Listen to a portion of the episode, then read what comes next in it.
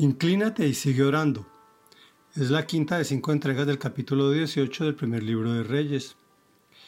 Elías va ante el rey y le dice que por su causa no lloverá en Israel. Pasan tres años y Dios se acerca nuevamente a Elías y le dice que va a enviar lluvia.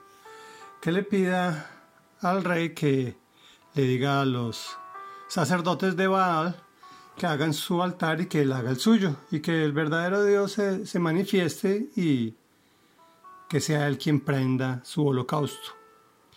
Veamos qué pasa. Y dice así, en ese momento cayó el fuego del Señor y quemó el holocausto, la leña, las piedras y el suelo, y hasta lamió el agua de la zanja.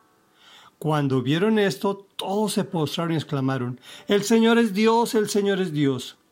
Luego Elías les ordenó, Agarren a los profetas de Baal, que no escape ninguno, Tan pronto como los agarraron, Elías hizo que los bajaran al arroyo Quizón y allí los ejecutó. Entonces Elías le dijo a Acab, anda a tu casa, come y bebe, porque ya se oye el ruido de un torrentoso aguacero.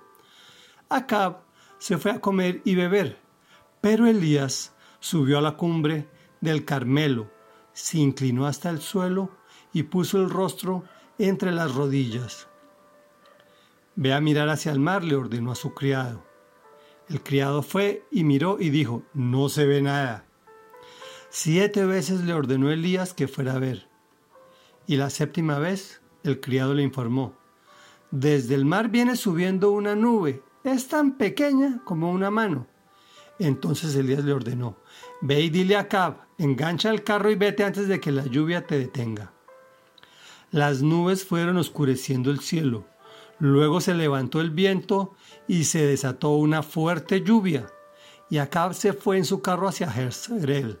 Entonces el poder del Señor vino sobre Elías, quien se ajustó el manto con el cinturón, se echó a correr y llegó a Jezreel antes que Acab. Reflexión.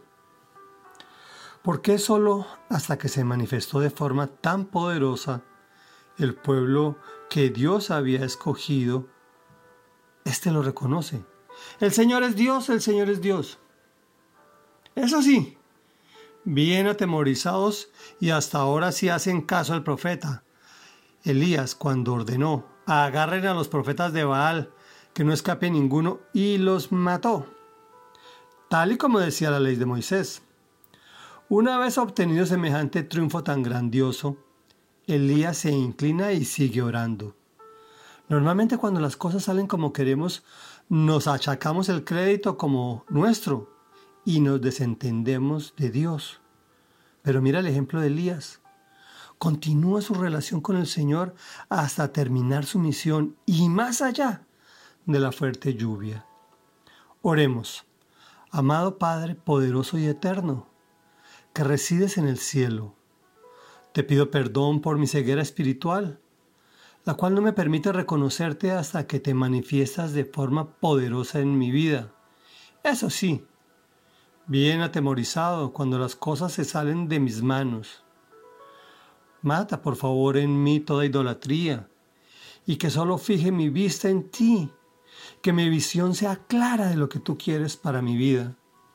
También te clamo para que cuando me permitas obtener triunfos, continúe dependiente de ti en oración que no me achaque el crédito que es solo tuyo, sino que te dé la gloria, la honra y continúe mi relación contigo, mi Señor, hasta terminar mi misión aquí en la tierra. Te lo pido en el nombre poderoso de Cristo Jesús. Amén y amén.